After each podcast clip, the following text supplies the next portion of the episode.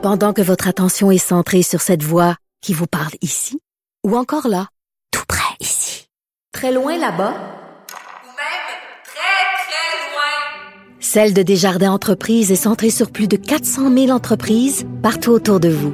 Depuis plus de 120 ans, nos équipes dédiées accompagnent les entrepreneurs d'ici à chaque étape pour qu'ils puissent rester centrés sur ce qui compte, la croissance de leur entreprise. Laurence Vincent Lapointe, bienvenue. Merci. Canoïste qui est en pleine préparation pour les championnats du monde. Comment ça va l'entraînement? Ça va, ça va bien, puis d'autres fois ça va un peu moins bien, mais on, on prend au jour ou le jour.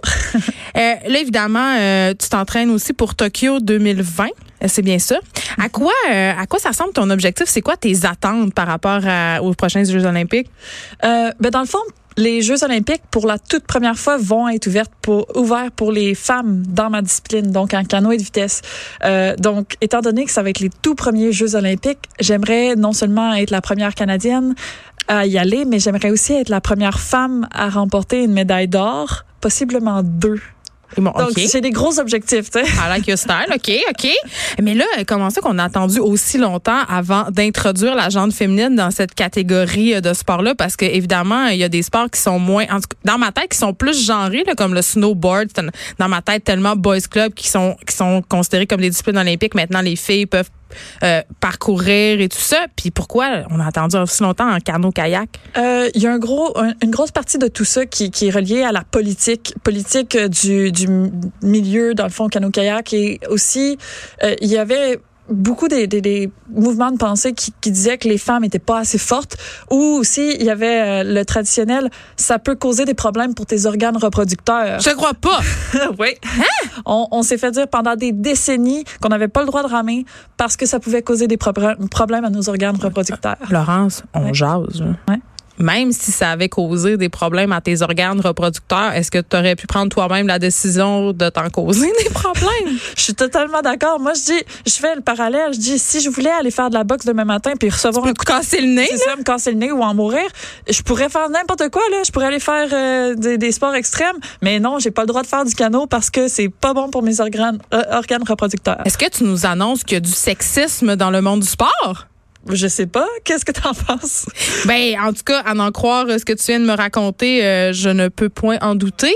Euh, mais c'est un sujet quand même qu'on aborde depuis quelques temps. Puis on a reçu d'autres sportives ici. Euh, on a abordé la, question de la parité en sport, notamment au niveau des commanditaires, parce que euh, je pense que c'est un secret pour personne. On a vu la fin de l'équipe de hockey féminine ici, euh, les Canadiennes et tout ça. Les filles en sport, vous rochez, vous avez de la misère à trouver du monde pour vous commanditer. Il y a, il y a moins de gens qui s'intéressent aussi à votre sport. Euh, donc toi, tu serais pour ça la parité imposée?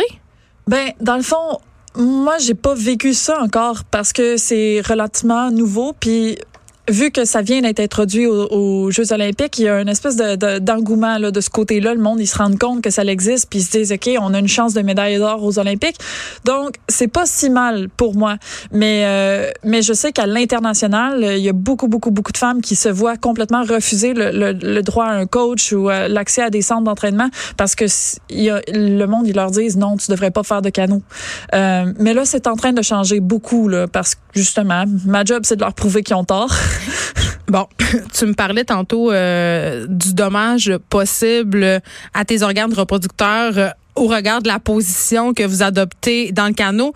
Là, parle-moi-en de cette position-là, parce que moi, je connaissais pas bien ça. Je suis allée voir des vidéos et je comprends juste pas comment on peut s'entraîner puis être à l'aise dans cette position-là. Vraiment, essaye de nous décrire un peu comment, oui. comment tu te places, là, parce que c'est bizarre. Oui. C'est très, c'est extrêmement difficile. Donc, mon bateau, dans le fond, fait à peu près 12 15 pouces de large, OK, euh, par 16 pieds de long. Très, très, très, très, très étroit. Et je suis pas à genoux, je suis pas assis. J'ai un genou dans le fond du bateau, puis l'autre genou, il est comme à 90 degrés comme, en avant. comme la reine du, du lunge ou du squat, ça, si on veut. C'est comme, je, je, suis dans une position lunge, puis je me laisse tomber sur ma rame qui est à peu près 20, 23 cm de large en avant euh, à 8 pieds de reach. Donc, euh, c'est pas facile. Non, vraiment pas. J'ai envie de, je sais pas si tu as vu ça passer, il y a une chercheuse américaine qui a mesuré l'impact des menstruations, OK, sur la performance sportive des athlètes. Et elle a conclu que le cycle menstruel des femmes euh, pouvait avoir un impact majeur sur leur performance sportive. Puis on s'est même servi de cette étude-là euh, récemment avec les footballeuses de l'équipe américaine. Ils ont intégré en fait leur cycle menstruel dans leur calendrier d'entraînement pour augmenter, bonifier leur performance, éliminer à la victoire éventuellement. Est-ce que toi, j'ai enfin, parce que ça fait longtemps que je veux poser cette question-là, est-ce que toi, tu as remarqué un impact euh, sur tes entraînements euh, par rapport à ton cycle de femme? Euh, honnêtement, mon cycle de femme, moi, j'ai pris la décision, euh, il y a un petit bout de... de tu l'as stoppé? De mettre un stérilet. Oh non! ouais. Je pourrais donc jamais le savoir. je, ben, je peux pas te dire. Je peux te dire, par contre, que des fois, notre coach, notre coach qui est un, qui est un Polonais euh, de, qui, qui, est de 59 ans, des fois, il y a de la misère à délai avec une équipe juste de femmes. Je sais pas si ça a rapport avec notre période, mais je Pourquoi? Parce Est-ce que vous synchronisez tout, mais pas toi, là, mais les ben, autres? Des fois, il y a du, des, des trous. Ben, tu sais, c'est une équipe de filles, des fois, il y a du chiolage. Ben, une équipe en général, je pense qu'il peut y avoir des tensions. oui. Les gars, eux autres, c'est un petit peu plus brusque, mais les filles, des fois, c'est euh, non, ça me tente pas. Puis là, le coach, il fait comme, bah là, euh, on, fait, on, fait, quoi? Mais est-ce qu'on dirait différemment, selon toi, euh, une équipe composée de membres féminins qu'une équipe masculine, par exemple? je te dirais, c'est pas nécessairement que ça, c'est différent. C'est juste que il y a des façons de travailler avec une équipe juste de gars, une équipe juste de filles, puis aussi une façon de travailler quand tu as les deux ensemble. Euh, quand toute l'équipe nationale s'entraîne ensemble, c'est différent. Là. Je veux dire, euh, c'est un petit peu plus, euh, je sais pas, léger. Mais encore là, ça, ça, dépend des cycles, de, pas les cycles de, de période, mais les cycles d'entraînement. Parce que des, quand on s'entraîne à fond, quand on s'entraîne 40 heures par semaine, puis que tout le monde est épuisé, ben là, les morales sont, sont plus... Euh, tout le monde est plus edgy. C'est ça, c'est ça. Les morales sont vraiment plus à vif. Puis c'est les gars comme les filles, là. Fait que je dirais, je pas sûr que c'est juste le, la période. Puis est-ce que euh, au niveau des entraîneurs, par exemple, parce que tu faisais allusion à des entraîneurs masculins, est-ce que toi, tu préfères être entraîné par des entraîneurs masculins ou des entraîneurs féminins où il n'y a pas vraiment de différence? J'ai pas vraiment de préférence, mais c'est que surtout dans notre, dans notre sport, il y a pas beaucoup de femmes coach. Ça, c'est, c'est un manque qu'on a à gagner. Puis je, je connais plusieurs filles euh, qui, qui commencent à essayer de, de prendre des cours pour devenir coach euh, auprès de l'équipe nationale puis tout. Euh, sauf que ça, c'est vraiment, euh, tu sais, la tradition voulait que les femmes n'étaient pas vraiment acceptées dans le canoë. Donc là, ben, on n'a pas vraiment de coach féminine. Je connais certaines, quelques femmes qui, qui sont impliquées là-dedans, mais euh, pas autant que les hommes. Est-ce que tu sais comment tes con, ben, appelons-le tes congénères, tes congénères masculins, euh, futurs Olympiens reçoivent le fait que les filles sont maintenant admises dans leur sport? Est-ce, qu'ils voient ça d'un bon oeil? Est-ce qu'ils sont contrariés? Euh, honnêtement, je te dirais la, je, je pense qu'ils prennent ça d'un bon oeil, malgré le fait que euh, pour nous intégrer, il a fallu qu'on retire deux courses pour les hommes. Parce que encore dans la politique, ils voulaient pas, euh, ils, disaient on voulait pas modifier les quotas. Donc, si on ajoute deux courses de femmes, on retire deux courses d'hommes. Donc, moi longtemps, je me suis dit ah c'est c'est plate parce que les autres il y avait leur course, puis là tout à coup ils se font enlever deux courses pour nous intégrer. Mais j'ai jamais eu de gars qui sont venus qui me parler genre négativement de ça. Au contraire ils m'ont tous dit regarde ça avait pas d'allure que les femmes le soient pas. Donc on est content pour vous autres même si on, on perd on perd une chance olympique. Euh Laurence, évidemment, tu es une sportive, toute ta vie axée sur le sport. En tout cas, j'imagine, parce que pour se rendre là, il faut s'entraîner énormément. Et récemment, on, entendait la patineuse Marianne Saint-Gilet euh, qui disait, euh, c'était assez touchant d'ailleurs, elle disait qu'elle avait eu des réflexions euh, par rapport à sa retraite, les Olympiques et tout ça. Elle se disait qu'au bout du compte, ça lui avait pas servi à grand-chose. C'est-à-dire, elle a des médailles, mais qu'est-ce qu'elle va faire du reste de sa vie? qu'est-ce qu'elle va faire comme travail? Elle ne le sait pas encore. Est-ce que c'est quelque chose qui t'inquiète l'après? Euh, l'après, en fait, moi, j'ai, il y a certains athlètes qui penseront pas beaucoup à l'après. Euh, moi, dans le début de ma carrière euh, d'athlète, j'ai pensé beaucoup, beaucoup, beaucoup à l'après. Écoute, j'ai, appliqué en médecine six fois, j'ai fait un bac en sciences biomédicales, j'ai appliqué, j'ai, j'ai fait un, un début de bac en sciences infirmières. Puis là, je me suis rendu compte que j'en faisais trop puis que je faisais beaucoup de choses par dépit parce que moi mon rêve c'était d'aller en médecine puis d'aller aux olympiques. Je me suis rendu compte que je veux pas devenir médecin. T'as pas de petits rêves. Hein? non, c'est ça, juste des grands rêves. Mais euh, je me suis rendu compte que travailler dans, dans le milieu hospitalier, c'est pas de quoi pour moi. Donc là, j'ai changé d'orientation. Ben en fait, j'ai prévu de changer d'orientation euh, après les olympiques.